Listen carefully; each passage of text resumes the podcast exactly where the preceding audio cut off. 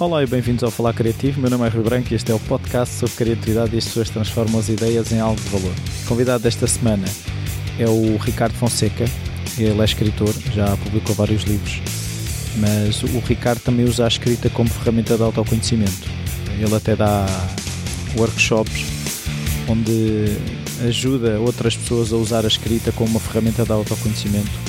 O autoconhecimento eu acho importante para a criatividade porque se nós formos a perceber eh, a importância que tem saber os nossos ritmos, a maneira de que forma é que somos mais criativos, de que forma é que eh, não procrastinamos, todas estas questões são importantes. A escrita pode ser mais uma ferramenta, como o Ricardo explica. Até já. Olá Ricardo, obrigado por esta oportunidade de estarmos aqui um bocado à conversa. A minha primeira pergunta é se na tua infância havia artistas na família, um familiar em engenhocas, hábitos culturais, esse tipo de coisas? Uh, na minha infância não. Minha, minha família é mais família da terra, do campo, agricultores. Eu fui o único que desde, que desde muito pequeno comecei a enverdar um bocado mais pela cultura, a nível de leitura, e mesmo, e mesmo até a nível de escrita. Comecei a escrever desde muito cedo. Essencialmente comecei a notar uma diferença desde 12 anos, mas de facto a minha família nada a ver com a cultura mesmo. Então não consegues perceber onde é que está a semente dessa tua apetência para a escrita e para... Eu penso que a semente foi colocada pela minha professora da primária. Por mais que possa parecer um clichê dizer algo parecido, mas de facto ela sempre me incutiu muito a parte da escrita, quando era as aulas portuguesas, a parte das composições, e depois também mais tarde essa semente foi germinando, foi mais pela minha necessidade emocional, como eu era um rapaz muito calado no que diz respeito a problemas pessoais, comecei a utilizar a escrita nesse formato quase naquele esquema do diário ou coisa desse género. Sim, isso mesmo, sim. Eu era uma das pessoas que tinha vários diários. Um, então, mas é assim, pelo que eu sei, tu uh, és enfermeiro. Onde é que a escrita e a enfermagem depois uma escolheu, uma teve uh, preponderância sobre a outra, de certa forma? Porque é que escolheste e não escolheste ser escritor? Na altura escolhi enfermagem e posso ser sincero na altura não queria escolher nada. Eu fui obrigado a ir para a faculdade, na altura não tinha qualquer propósito ainda do que aquilo queria ser. Depois comecei, comecei na enfermagem, a tirar o curso, continuei sempre a escrever e de facto a escrita, acima de tudo, foi sempre andando passo a passo, muito pela parte emocional, muito por aquilo que eu ia vendo ainda quanto, quanto aluno durante os estágios, situações que eu nunca pensei vir a ver e vir a, a trabalhar no campo e de facto a escrita aí começou a surgir passo a passo e uma sem a outra neste momento não conseguem, não conseguem existir. Mas nunca houve o desejo de ser escritor? Uh... Só, ou seja, a tua carreira é ser escritor e seres outra coisa?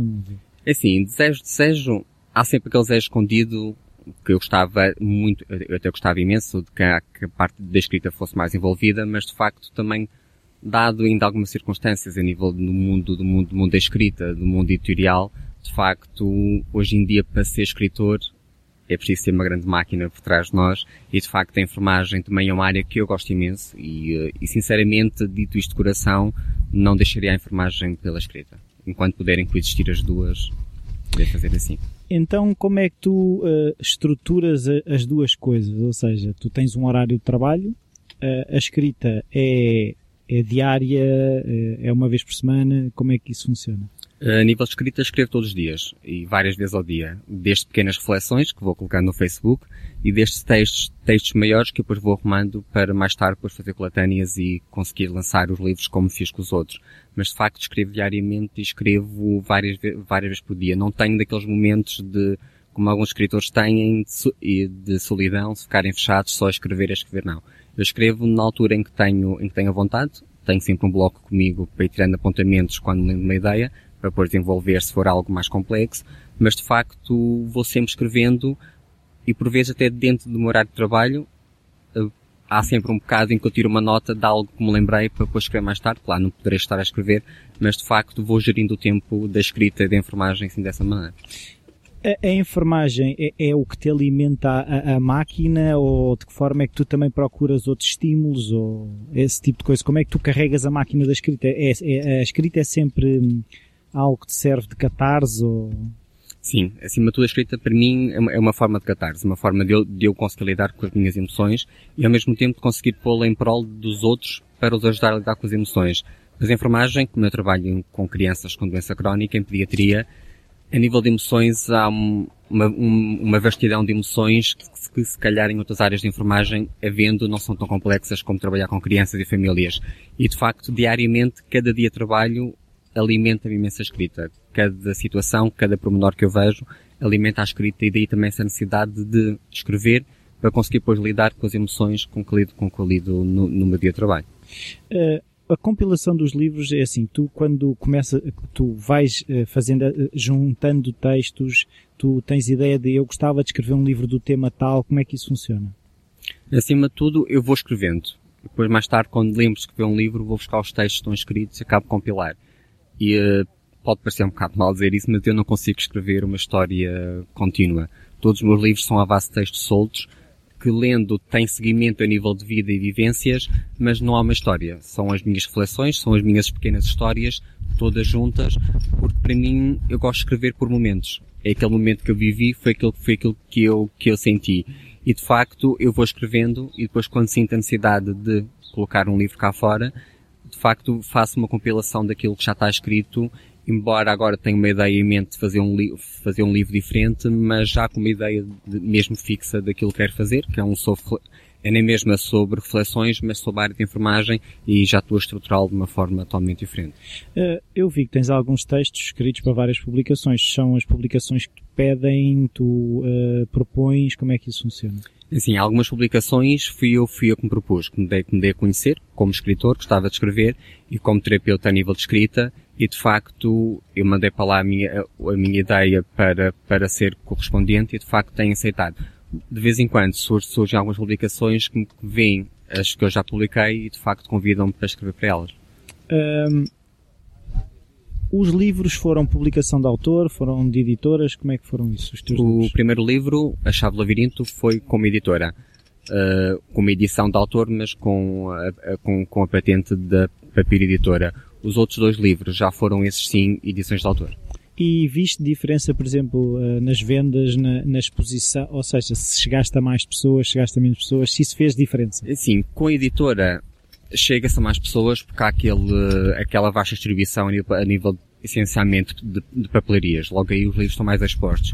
Edições de autor, mas não tem muita diferença porque graças ao Facebook e às redes sociais e graças à publicidade que eu vou fazendo e também as portas que eu vou batendo a dizer eu tenho um livro, gostava de apresentar, gostava de mostrar, não tem muita diferença porque já tenho, como é que é dizer, um grupo de leitores que quando eu lanço um livro têm sempre curiosidade em ler o livro, o livro a seguir. E daí a nível de vendas não notei essa grande diferença tendo ou não tendo editora, mas sim só a nível de distribuição, por exemplo, a nível de lançamentos, que neste momento estão todos a meu cargo, e como editora estaria o trabalho nessa parte muito mais facilitado. Ah. Foram sempre livros físicos ou também já fizeste livros digitais? Uh, todos físicos até agora. Ainda não fizeste livros digitais? Ainda não fiz nenhum digital. Queres fazer?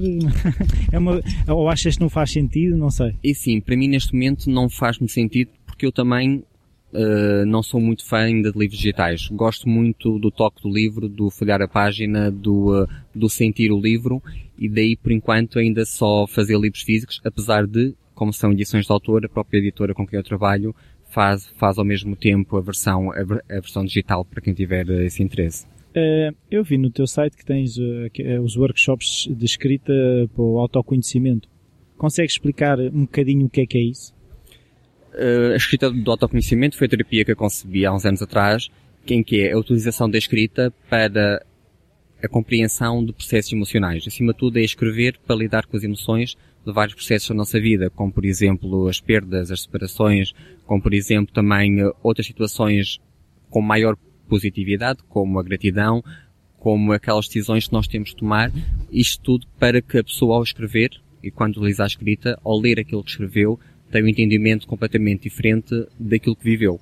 Essencialmente, porque vai debruçar grande, na grande maioria sobre temas do passado. Temas esses que as pessoas pensavam que estavam já trabalhados, que estavam já resolvidos, mas quando escrevem reparam que ainda há algum trabalho emocional para fazer.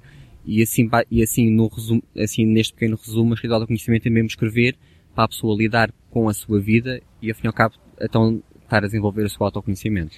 Eh, e desses workshops, por exemplo, eh, já houve pessoas que depois decidiram pegar na escrita ou não tens esse feedback? Uh, sim, sim. Sim, felizmente tem pessoas, e com grande felicidade minha, que depois de fazer o workshop já lançaram livros também como edições de autor e tudo resultado da, dos trabalhos e dos exercícios físicos e escrita que tivemos naquele momento dentro do workshop depois publicaram livros.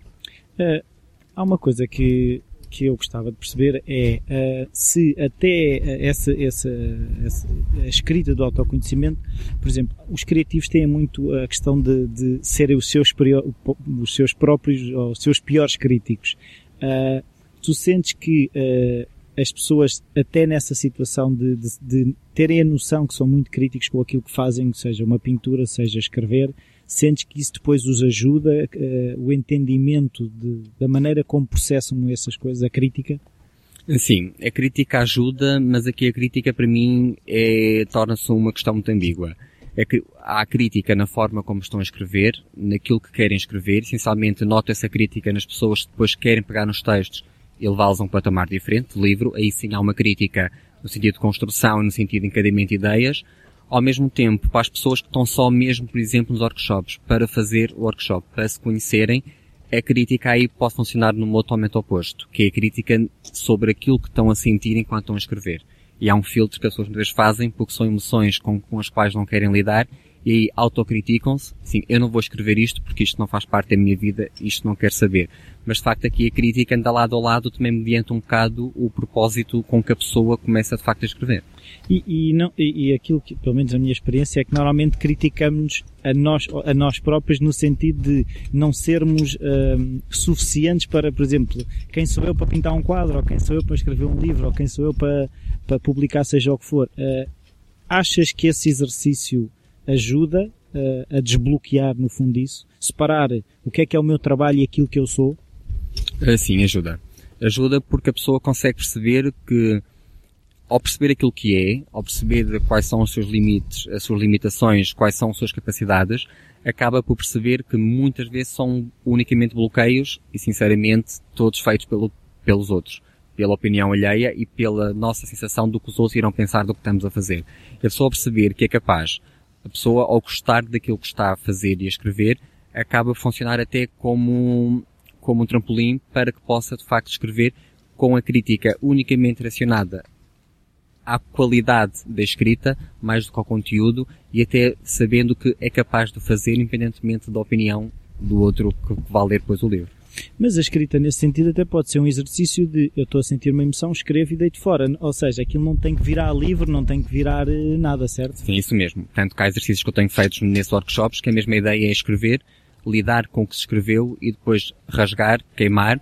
Eu costumo queimar algum, alguns, alguns processos de escrita com, com os quais trabalho e de facto a ideia é mesmo a pessoa fazer e sentir aquilo que mais lhe aprover naquele momento. Mas de facto há pessoas que queimam, há pessoas que rasgam, há pessoas que guardam unicamente para mais tarde voltarem a ler e de facto, como há bocado, como há bocado perguntaste, havia, há pessoas que de facto depois transformam aquilo em algo mais porque querem partilhar aquilo que escreveram com as outras pessoas, porque é a forma também que têm, como eu fiz com os livros, de se apresentarem aos outros. Coisas que não conseguem fazer com a paralelidade. Um, Tu, uh, ficção não escreves ou escreves? Não, não, não, ficção não, não. Uh, não tens curiosidade de... Uh, não. Para mim a vida é a maior ficção de todas e para mim as relações com os outros, para mim, está repleta de ficção e é isso que eu gosto de escrever. É a ficção que as pessoas vivem no seu, no seu dia a dia. Porque nós quando queremos somos capazes de, nas nossas relações, no nosso dia a dia, de fantasiar e de ficcionar em grande escala e por vezes como estamos tão perdidos nessa ficção, daí a necessidade depois de escrevermos e direcionarmos mais para nós próprios. Então, eh, mas não, não, não, por vezes, é pelo que eu estou a dizer, então não sentes que se calhar eh, os teus, quem lê os teus livros conhece quase tão bem como tu?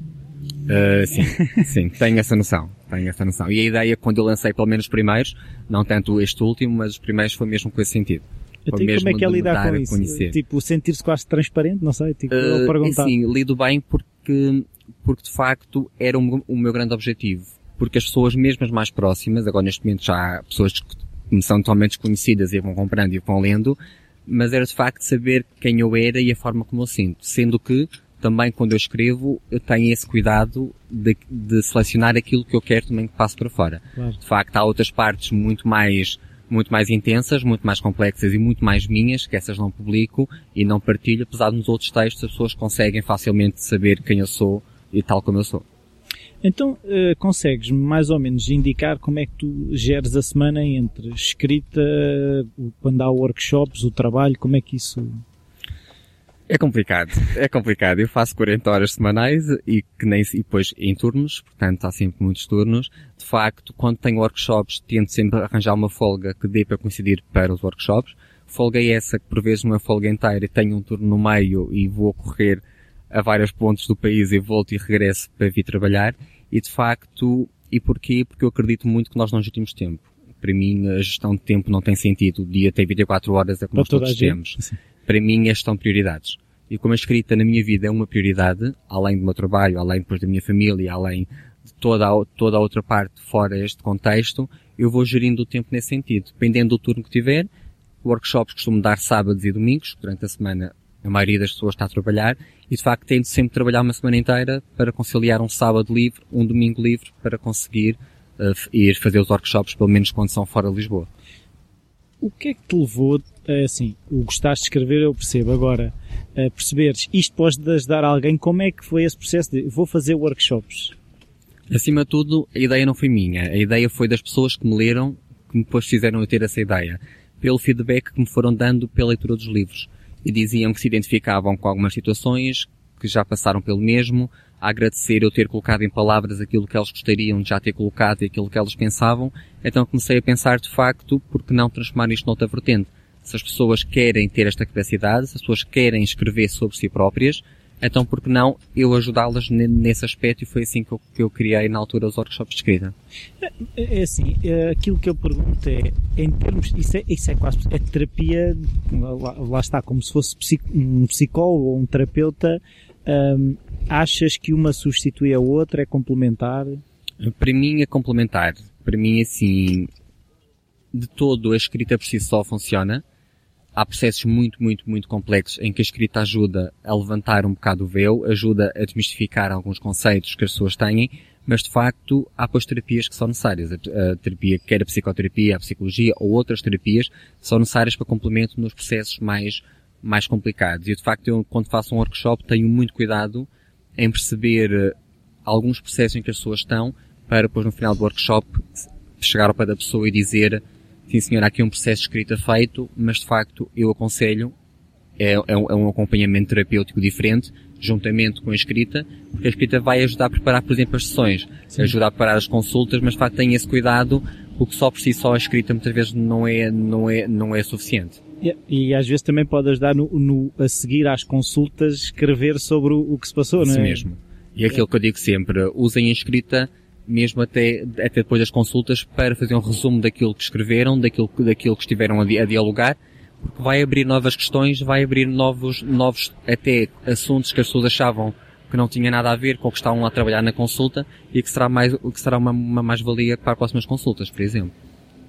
Mas, agora, voltando à ficção, que tu não escreves, mas eu agora aquilo que estava a pensar é, muitas vezes quem escreve ficção, uh, e eu já, já entrevistei um escritor, é, é que as emoções que os personagens sentem, uh, nós acabamos por sentir na mesma. Uh, será que não era uh, fácil para ti também, quase através da tua vivência, criar personagens escrever uh, ficção sentindo quase como se fosses tu. É, um bocado, estás a perceber o que eu estou a dizer? Sim, sim, estou. É assim, por um lado é fácil. Eu conseguia facilmente estar com Fernando Pessoa, dividir-me em vários heterónimos. Um e construir uma história em que sou eu na história, mas com vários nomes. De facto, é, é fácil. Seria fácil. Ao mesmo tempo, também posso, posso crer que posso ser um bloqueio meu como escritor, de achar que, de achar que não sou capaz e deixar que não sou capaz de construir a Devia história. escrever sobre isso então. e se calhar é um exercício que eu tenho que eu tenho que fazer, porque de facto é possível. Eu já comecei a escrever em tempos uma peça de teatro, uh, de facto que se chamava Entre Nós, em que eram várias personagens que eu tinha criado com várias emoções minhas, várias experiências minhas que eu tinha vivido e de facto criar uma história em que eu via, entre aspas, a minha vida Sim. transformada por pessoas totalmente diferentes, mesmo para ter uma visão totalmente diferente daquilo até que eu estava a escrever. Eu agora estava a pensar porque isto, isto é, é, quase uma consulta porque é, eu tenho muitos diálogos internos, mas nem sempre, eh, ou a maior parte das vezes, não transformo isso em escrita.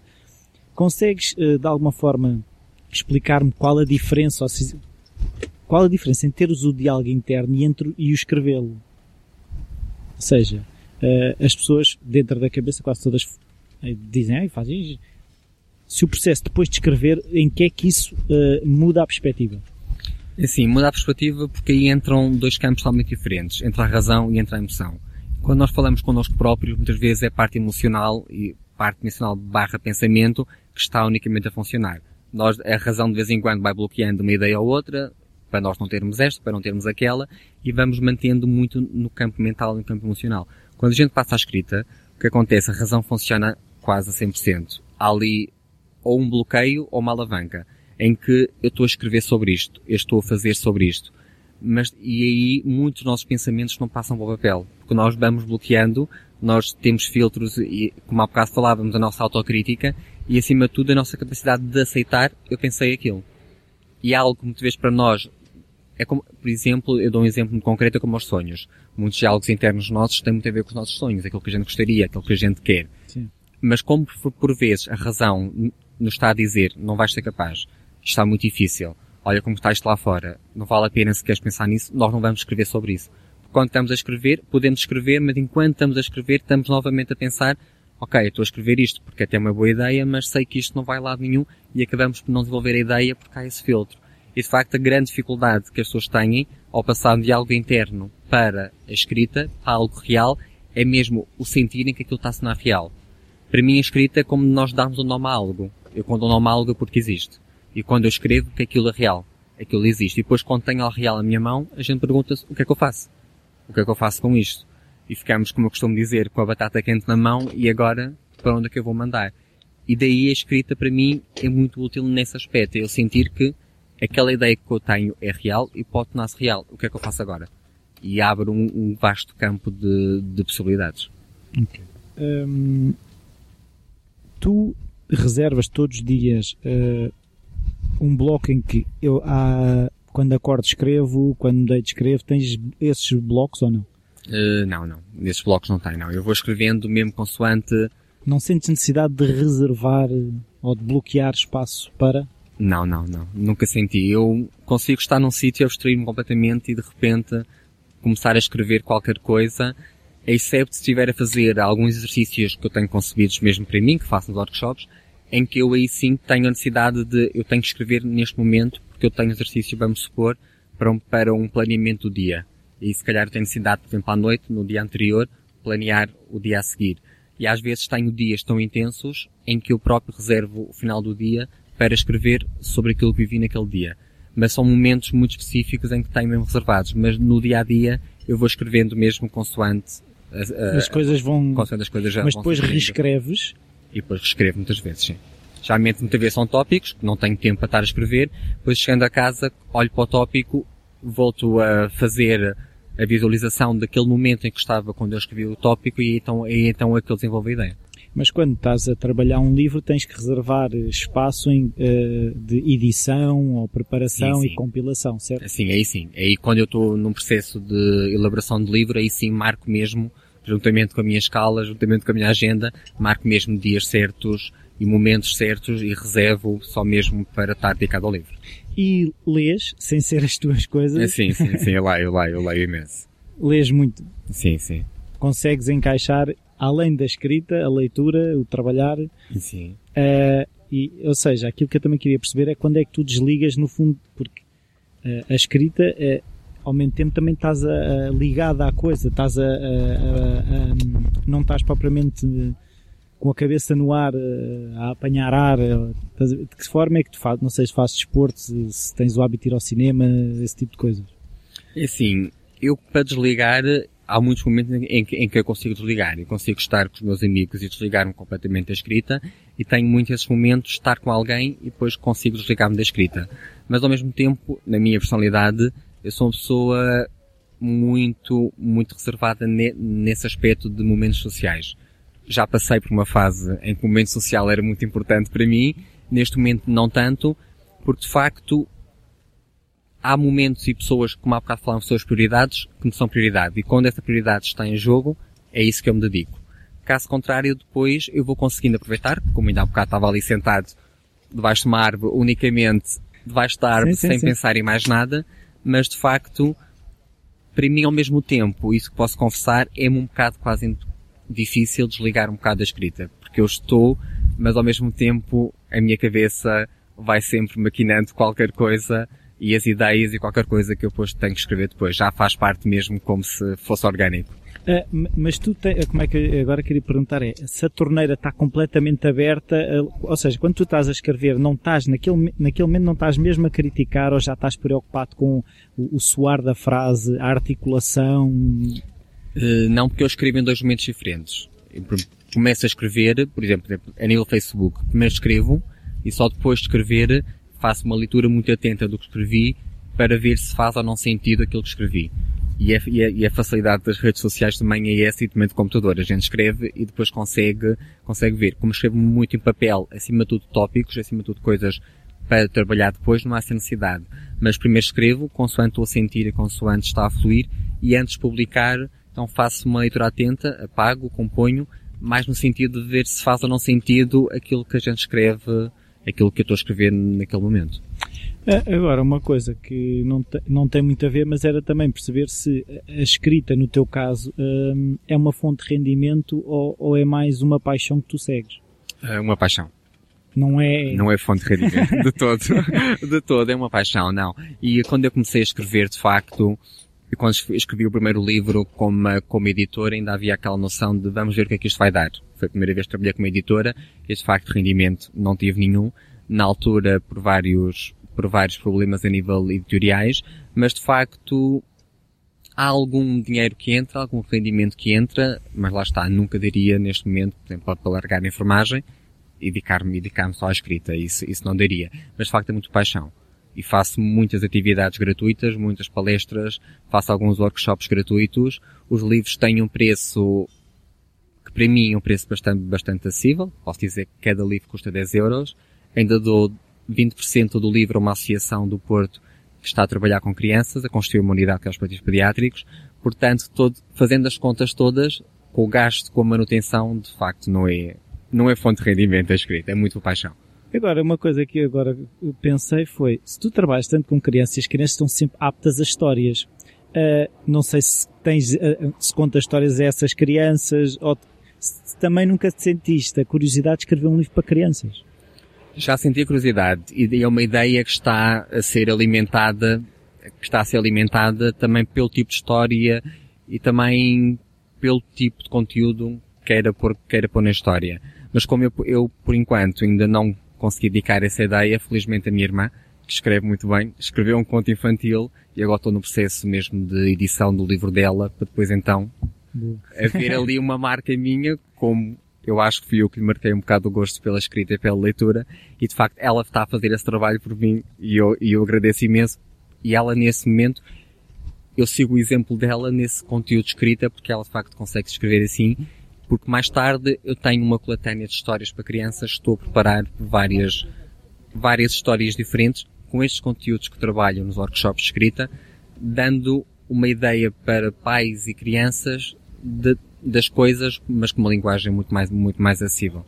E tu, com as, com as crianças concluídas, sugeres esses exercícios, por exemplo, de, porque é assim, são crianças que estão doentes, também estão, uh, a cascata de emoções acredito seja bastante grande.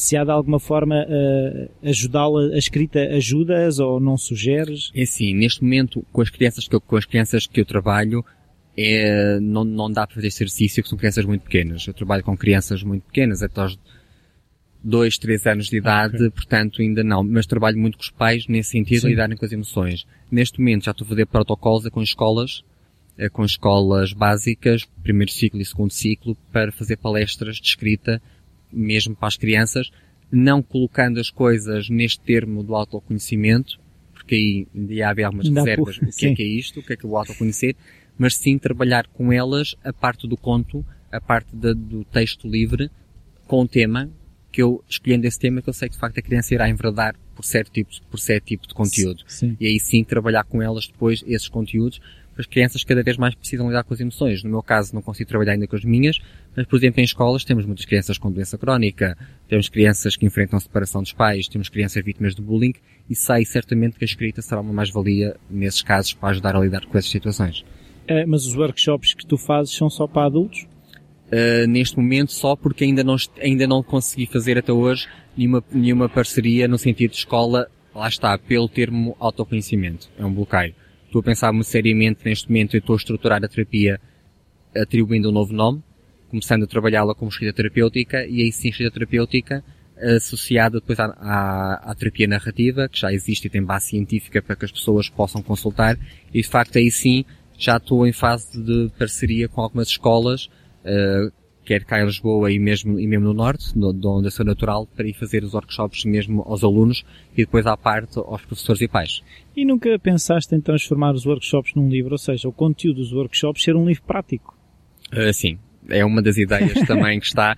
E porquê que está? Porque eu comecei com um workshop uh, geral, com várias temáticas, senti a necessidade de transformar depois workshops temáticos, cada tema ser um workshop, e estou a aproveitar tudo aquilo que tenho adquirido dos workshops, mesmo que depois eles vão mudando. Eu vou acrescentando uma temática ou outra, porque cada workshop é, é muito rico para aquilo que as pessoas me dão. Ideias que me dão, eu vou transformando e quando sentir que de facto está na sua globalidade muito bom e muito completo, ainda mais completo que o que está neste momento, aí sim, a ideia é passar, é passar para livro.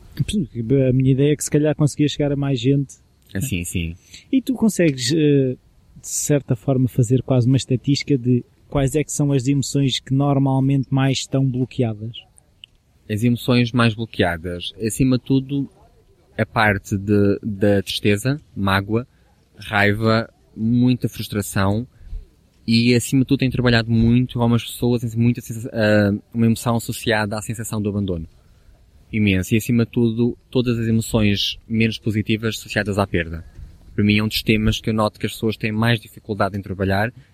É um campo muito vasto e emocional, que são aquelas emoções menos positivas e muito mais fortes que estão sempre associadas. E muita raiva associar, associada à temática que eu trabalho, por exemplo, à temática do perdão. Muito o querer perdoar, o querer desculpar, o não conseguir, o não aceitar e o não conseguir perdoar e, seguir, e seguir em frente. São as emoções que eu noto nos workshops saltam Quase muito. largar uma pedra, né? Completamente. é, nos tempos que correm a incerteza não, não predomina também? Muito, muito. A incerteza e acima de tudo associado, como há bocado falávamos, sobre os sonhos. É aquela incerteza de como é que vai ser o meu dia da manhã, como, como é que eu irei fazer até as coisas básicas. Hoje em dia cada vez mais há incerteza de algo básico como ter dinheiro para alimentar, e é Sim. o mais básico de tudo, como é que eu vou criar os meus filhos, e de facto a incerteza vai surgindo, e é essa incerteza depois que eu também tenho notado que está a interferir em todas as outras emoções. Sim. E está a entrar em todos os campos. E está a mexer muito nas relações e interferir muito nas relações pessoais que nós temos, aquelas que nós temos, quer as mais próximas e mesmo as mais distantes. Porque nós depois ficamos com certeza sobre tudo. Sim. Se a pessoa gosta, se não gosta, eh, se sou bom naquilo que faço, se não sou, se faço bem, se, se, se, não, se não fizer bem, vou perder o meu emprego e nota-se de facto que a incerteza cada vez mais está, está a, a fluir dentro, dentro, de cada pessoa. Não, mas não sentes que muitas vezes também uh, uh, esses processos podem abrir uma caixa de Pandora que, assim, eu, eu, acredito que a longo prazo seja bom, mas a curto prazo normalmente as pessoas não, não ficam ainda piores, entre aspas, do que, Sim, do que estavam, porque Sim, estavam muito centradinhas uh, na sua insegurança, na sua instabilidade, mas aquilo tinha arranjado ali um equilíbrio. De repente, quando tu abres a, a porta, soltam-se uns bichos que não se sabia que lá estavam, Sim, não é? Isso noto. E isso noto e curiosamente aquilo que eu tenho reparado é que só vai, neste momento, só tenho ido aos meus workshops quem de facto quer abrir essa caixa. E eu faço workshops até pequenos, tenho sempre, tento sempre fazer no máximo para 10 pessoas, mesmo para conseguir trabalhar com as pessoas. Tenho tido menos que as 10, porque noto que só tem ido, de facto, quem quer abrir a caixa. E noto que às vezes a falta ou a ausência de mais participantes são mesmo as pessoas que não estão preparadas para abrir a caixa. E de facto é bom que essas pessoas não vão. Pode parecer mal estar a dizer isto no aspecto. As pessoas não for, se, não, se não forem, eu não tenho tantos participantes e, e toda a linha continua, Sim. mas se não vão é porque não estão preparadas. E, uh, e não vai este workshop quem, ninguém por curiosidade. Nunca. Vão pessoas que querem conhecer e pessoas que querem abrir a caixa. Sabendo depois também que, e isso faz sempre essa ressalva dos do meus workshops, sabendo que depois de aberta a caixa eu continuo ao lado e eu faço depois acompanhamento ou presencial ou via e-mail dessas pessoas que sintam a necessidade de uma ajuda para fechar uma parte da caixa para depois trabalhar a outra. Uh, e é fácil depois também, é que às tantas a pressão de página de Facebook, esses e-mails, uh, como é que tu geres isso tudo, não é? como, como, é que tu encaixas ainda mais uh, workshops e mais isso, não é? Sim, consigo encaixar, consigo porque de facto... Nem todos mandam e-mails. Nem todos mandam, isso mesmo, assim, eu, eu faço a ressalva do acompanhamento, mas depois são poucas as pessoas que querem um acompanhamento assíduo. Tem pessoas que mandam um e-mail a partilhar uma outra questão que trabalharam, mas até hoje não tem tido ninguém ainda que tenha sentido a necessidade, ou que, tem, ou que a tenha revelado, pode ter sentido, mas não dito nada, de facto que precisaria de algo, mal, de algo mais contínuo. Eu próprio, quando vejo que a pessoa não diz nada, passado um tempo, faço essa questão de perguntar como é que estão as coisas e se está tudo bem, mesmo para mostrar que você ainda não me disse nada porque não, não precisou, mas se calhar até quer dizer e acha que eu não estou aberto a, mas portanto está aqui este e-mail só para dizer eu estou aqui aquilo que precisar, mas de facto ainda não tenho tido uma grande quantidade de e-mails de facto que me ocupassem esse tempo. Eu agora estava aqui a pensar noutra coisa, uh, muitas histórias de escritores que no fundo eram pessoas uh, perturbadas por alguma coisa. Se a escrita não funcionaria para eles também, era, é, é, no fundo era isso, mas sem o, era terapêutico, mas eles não o chamarem terapêutico, chamavam-lhe ficção, mas se calhar eh, seria a mesma coisa, ou não? Uh, na minha opinião pessoal, é. Na minha opinião pessoal, todo escritor que criou uma história, por mais que depois em muitos livros apareça aquela frase célebre que todos os factos não respondem à realidade e que não é autobiográfico, não é autobiográfico no aspecto de vida, mas é autobiográfico no aspecto de emoção um escritor, mesmo que é ficção, as emoções que lá está a colocar são as dele.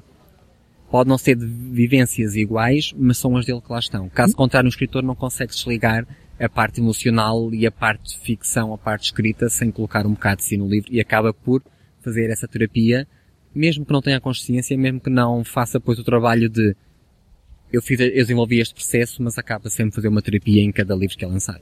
Porque uma coisa que eu estava a pensar é que acaba quase por ser um, um espaço seguro de experimentar as coisas. Uh, se eu criar um super-herói, eu, eu, naquele momento estou a voar, porque eu estou a escrever, eu estou a voar, eu estou a, uh, ou mesmo a experimentar a raiva. Uma pessoa que, por exemplo, quem escreveu o Hulk experimentou a raiva do Hulk. Uh, se calhar eles usam isso como um, um, espaço seguro onde nós experimentamos essas emoções que até que não podemos experimentar sem ser naquele espaço porque se calhar não nos aceitariam que estas pessoas estão à nossa volta, se de facto nós, eh, e sentes que as pessoas eh, no papel estão mais à vontade para experimentar essas emoções que estão dentro delas. Sim. E para serem elas próprias. Algo que não conseguem ser, como estavas a dizer, algo que não conseguem ser no dia a dia com outras pessoas. E no papel é aquele local onde podem ser tudo.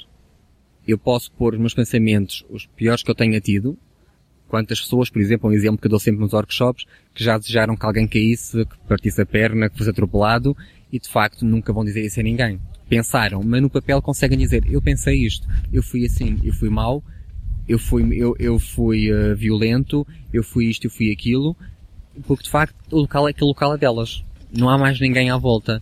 É, que é o porto para mim, é por um lado, além da caixa de Pandora que se abre, é, mas é o porto seguro. Só sou eu aqui juntamente com este papel eu estou a ver. Eu, aqui posso ser tudo. Eu aqui posso tudo aquilo que eu quiser. Aqui não há crítica, não é? Isso mesmo. Só há a própria autocrítica que muitas vezes depois de começar a escrever, ao começar sim, mas a pessoa se continuar a escrever e desenvolver, chega a um ponto em que a crítica desaparece totalmente daquilo que está ali a pôr, na, a pôr naquele momento. Agora, outra coisa, tu, tu disseste que escreves é num caderno. Um, qual é que é a tua experiência a escrever no computador? Aqui ainda outro dia eh, estava a comentar que, uh, não sei se é uma questão física, eu tenho muita dificuldade em pensar no computador. Eu, o computador para mim é uma ferramenta. Eu se quero escrever alguma coisa, eu escrevo no papel e depois é que consigo ir para o computador. Achas que tem algo a ver com o, o papel, a caneta, o, o, usar a mão? Na minha escrita, e eu falo, eu falo nisso nos meus workshops, que é, aconselho sempre a escrever em tudo à mão. Essencialmente um, um exercício que eu tenho lá sobre cartas, sempre à mão. depois sim, podem passar para o computador se quiserem mas à mão envolve um trabalho muito mais próximo connosco próprios do que uma máquina, somos nós. E depois é a forma como nós estamos a escrever, não digo tanto a caligrafia, que isso é uma área totalmente diferente, mas de facto a forma como estamos a escrever e nós conscientemente ou inconscientemente reparamos quando é uma emoção mais positiva, nós conseguimos reparar a intensidade com que colocamos a mão. Quando é algo mais leve, a gente repara que não, que não carrega, por exemplo, tanto a letra e é um trabalho muito mais forte. Por exemplo, eu, enquanto o computador, eu estou a escrever algo, não gostei. Simplesmente porque não gostei. E esse, basta carregar numa, numa, numa tecla e sai tudo. No papel não. No papel eu tenho que estar a riscar, eu tenho que estar a rasurar, eu tenho que estar a mexer. E isso implica um trabalho, um trabalho cognitivo e emocional muito mais intenso do que, do que ter no computador. E depois fica ali algo à vista, à vista. Enquanto o computador só vejo se lá for. Sim. Um papel em qualquer momento, posso guardar uma gaveta, mas um dia a gaveta abre-se. E de facto aparecem aquilo que a gente escreveu. Eu o que eu estava a pensar é que eh, desde que surgiram as redes sociais, eh, a escrita voltou a ter muita força. Só que esse processo que, tu- que nós estamos aqui a falar de autoconhecimento, eu acho que foge às redes sociais, porque aquilo que tu vês é as pessoas a dizerem, não é propriamente aquilo que sentem, é eh, dizerem aquilo que a rede social espera que elas digam. E é escrita na mesma, ou não? Assim, acontece muito nas redes sociais algo totalmente oposto, por exemplo, àquilo que eu pratico nos workshops. Por exemplo, nota-se que as pessoas muitas vezes escrevem aquilo persona. que acham que socialmente é correto e é, e é aceito dizerem. As pessoas não, não se manifestam tal, tal como são. E de facto, isso nota-se e depois até nota-se, por um lado, para quem estiver muito atento, por exemplo, todo o contexto político e social que está à nossa volta, as pessoas quando escrevem sobre isso, escrevem aquilo que pensam, e aí estão um pouco preocupados com o que os outros, com o que os outros acham ou não acham, mas é aquela carga emocional toda estão a sentir, muitas vezes nem sequer é pelo aumento dos impostos ou pela diminuição de rendimentos. É por todo um conjunto de emoções, com mais certeza, como o medo, como a preocupação, e que, faz, e que fazem com que eles façam esse processo. Mas de facto, nas redes sociais, muitas pessoas escrevem aquilo que acham que os outros vão gostar de ler. E de facto foge um bocado, foge um Se bocado escrevessem da no papel antes de escrever no mural, se calhar ia não era aquilo que ser saía. totalmente diferente. Mas também, eu tenho, eu sou, eu sou um rapaz muito crente e tenho, e tenho fé que muitas pessoas, além daquilo que escrevem no Facebook e outras redes sociais, que escrevam outras coisas que ficam só para elas, mas depois não colocam, porque também, ao, ao contrário de mim, têm mais dificuldade em lidar com a sua exposição perante os outros daquilo que estão a sentir. E falam tudo muito à rama, e falam tudo muito suave.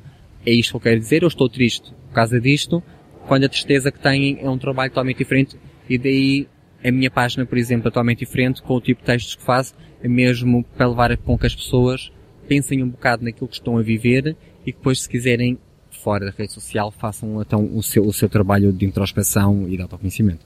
E a rede social, sentes que é, ah, ah, são os livros que levam à rede social ou é a rede social que traz pessoas aos teus livros? É a rede social que traz todos os meus livros. É mais fácil. É mais fácil. É um canal de mais... É um canal muito mais amplo e muito mais de divulgação nesse sentido. Pois noto é, quando há uma apresentação de um livro, por exemplo, pessoas que não conhecem a rede social acabam por lá chegar. Mas acima de tudo, noto que é a rede social que leva a tudo o resto. Que leva às palestras, aos workshops, que leva aos livros. E de facto, sem a rede social, isso posso garantir, não teria chegado ao patamar que cheguei hoje e não tinha já feito daquilo que fiz no- nos últimos tempos. Tu os workshops tentas que, que haja uma regularidade ou é, lá está, só quando consegues mesmo articular as Sim, folgas? eu tento marcar, eu marco, tenho lugares fixos no país onde, onde tenho já marcado. E tento lá ir duas vezes por ano, por exemplo, que é em Lagos, em Gaia e aqui em Lisboa. Depois vou tentando fazer parcerias com outros espaços e aí, aí sim, nesses casos, quando é com outros espaços, tento ver onde consigo encaixar mediante a minha e a disponibilidade do espaço. Nos outros sítios tento sempre pelo menos dois a três por ano Uhum. e aposto sempre num geral, inicialmente, e depois os, os outros já trabalho numa, numa versão mais temática, e aí dá, por exemplo, para fazer com mais regularidade, mesmo que serem os temas totalmente diferentes. E agora achei graça de ser Algarve, Lisboa, né? E Norte. Ah, é diferente, as pessoas, ou seja, as pessoas sentem a escrita e aquilo que sentem de maneira diferente. Sentes que há diferença?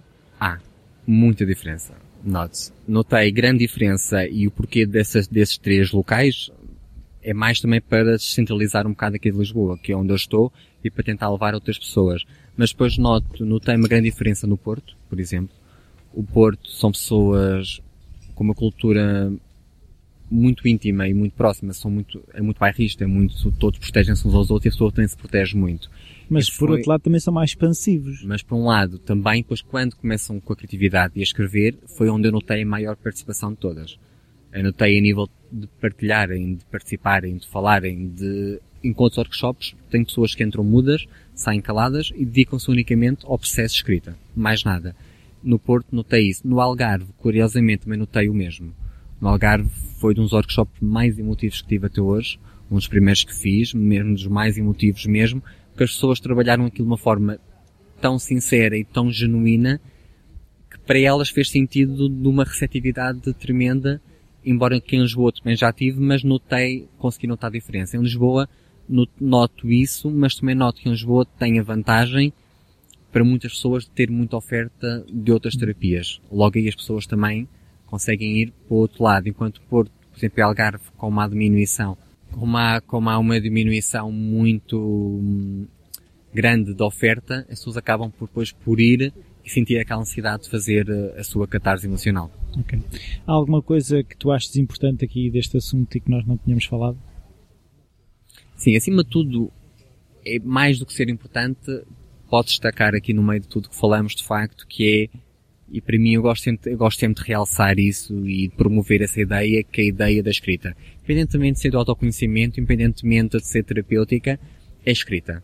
As pessoas podem não querer fazer terapia, podem querer ser ficcionistas, podem querer escrever dramas, o que eles quiserem escrever, mas sabendo que cada processo de escrita, cada momento criativo, emocional, estamos a lidar connosco.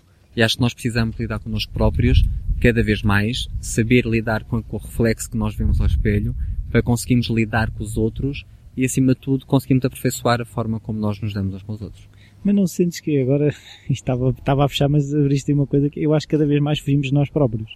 Uh, o, o, facto de, de ter o telemóvel novo, o tablet novo, uh, estar a seguir todas as séries na televisão é quase uma fuga do próprio, não é? Sim, nós fugimos muito nós próprios e é por isso que estou aqui eu. e é por isso, e é por isso que eu posso às vezes para algumas pessoas até ser considerado um bocado repetitivo, um bocado, ou seja, escrever um bocado mais e estar sempre a escrever é mesmo nesse sentido. É mesmo de lembrar as pessoas. E, é, e acho que é preciso cada vez mais e, e há muitas pessoas aí que têm essa capacidade de levar com que as pessoas tenham uma semente. Como há tempos escrevi um texto que eu era um semeador de sementes, por isso mesmo, eu gosto de deixar a ideia. E é preciso que cada, mais, cada vez mais pessoas façam o mesmo. Façam que as pessoas voltem a si próprias. Porque cada vez que a pessoa se está a refugiar nas séries, tal como eu refugio, e também tenho tempo claro, para, as ver, claro. para as ver todas, tal como eu refugio no resto de tudo, de vez em quando há pessoas mesmo lá fora que a mim próprio me lembram, olha, está na altura de voltares, estás a fugir demais, portanto aí há qualquer coisa que tu não queres, portanto estás a fugir. E as pessoas já me conhecem nesse sentido. E o apelo que eu faço é que todas as pessoas olhem à volta as pessoas mais próximas, que são aquelas que nós conhecemos melhor, e que há momentos que nós, é o nosso papel como amigos, nosso papel como família, por exemplo, relembrar o outro que estás a fugir um bocado daquilo que tu és, está na altura de olhar para ti próprio.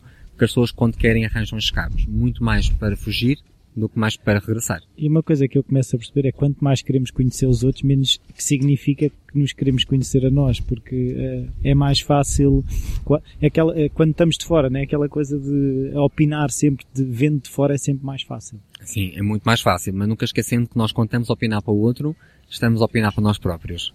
E nós temos muitas vezes a dizer ao outro aquilo que nós queríamos ele dizer a nós aquilo próprios. Porque ele é não sei o quê, se calhar. Mesmo. E nós queremos, estamos a projetar no outro aquilo que temos que pensar a dizer. Porque não temos a pensar a dizer para nós, nós estamos a dizer ao outro aquilo que nós muitas vezes gostaríamos de estar a ouvir e a fazer para nós próprios. Daí, nós somos todos, como eu costumo dizer, somos ótimos conselheiros para a vida dos outros, porque estamos a projetar a nossa, mas depois não estamos a viver a nossa, porque vivemos a do outro, que é mais fácil. Mas, agora também estava a pensar, não haverá o risco às tantas depois de uh, estarmos sempre uh, a cascar em nós próprios? Sim, há, há, pode haver esse risco, mas pode haver esse risco que a pessoa depois também, lá está, não consegue encontrar aquele equilíbrio de, e aquilo que eu tento sempre fazer é, há a parte menos boa que nós temos na nossa vida, mas também há a parte boa. Portanto, também temos de trabalhar a parte boa, e não é só estar a ver o que correu mal, é o que corre bem, aquilo que eu já conquistei até hoje, e toda a gente já conquistou algo na vida. Nem seja a família, pode parecer algo garantido, mas não é. Eu, para Não ter é. uma família, tive que conquistar. Claro. Conquistar a pessoa com quem estou, tive que conquistar eh, tudo o resto. Tenho meus filhos que conquistei, tenho meu emprego que conquistei, sendo ou não desejável. Portanto, as pessoas também têm que ver é tudo aquilo que tenho de positivo na minha vida. E depois fazer o balanço. Há coisas menos boas, mas também eu já fiz coisas boas. Eu já fui bom nisto. E a pessoa tem que ter a capacidade de se elogiar. Não estar à espera que o outro chegue ao pé, de- ao pé dele, palmadinha nas costas, e epá, fizeste muito bem. Não. Eu próprio, dar palmadinha nas costas, eu fiz isto bem. Eu sou bom naquilo que faço. E a pessoa quando chegar aí consegue ver que sim senhor há alturas para cascar, mas também há alturas para aplaudir e nós temos que ter a capacidade de bater palmas a nós próprios. Acho que é uma forma muito boa de acabar. Bater palmas a nós próprios. Muito obrigado. Muito Ricardo. obrigado, Bel. Bem-vindos de volta. Uh, espero que tenham gostado. Uh, foi mesmo uma maneira muito boa de acabar. Uh, bater palmas a nós próprios. Eu, eu esqueço-me de bater palmas a mim próprio. E, e esqueço-me também, por consequência, de bater palmas, se calhar, até às pessoas que estão próximas de mim. ou até outras situações. E muito facilmente também caio na, na armadilha de ser o meu pior crítico e dessa forma também criticar o que, os, o que os outros fazem ou, ou não deixam de fazer e por aí. É um caminho que eu não quero, por isso se calhar vou experimentar a ferramenta de, da escrita para o autoconhecimento. Não sei, quem sabe. Vocês têm essas, essas ferramentas, também são muito críticos com vocês, também batem palmas a, a vocês ou não? Se quiserem, mandem um e-mail para o rui.falacreativo.com uh, estará disponível para, para as, para, para as vossas dúvidas para as vossas vitórias, para as vossas críticas a vós próprios ou críticas ao podcast. Uh, por falar em críticas, se puderem passar pelo iTunes, deixar lá uma avaliação, uma crítica, é sempre bem-vindo. É uma forma de promover o, o podcast que teve terminado o episódio. Uh, foi uma semana muito complicada, muitos convites, uh, poucas respostas. muitas respostas positivas para depois das férias.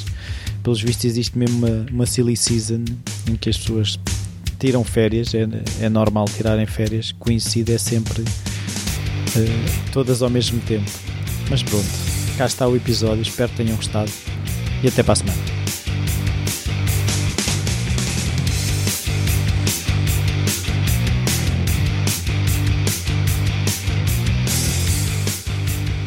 Eu criei um grupo fechado no, no Facebook chamado Falar Creativo Mastermind. O objetivo é criar sinergias, quase um lobby dos ouvintes do Falar Criativo. Se quiserem ser adicionados, mandem uma mensagem através do Facebook e eu trato disso. Tá, até para a semana.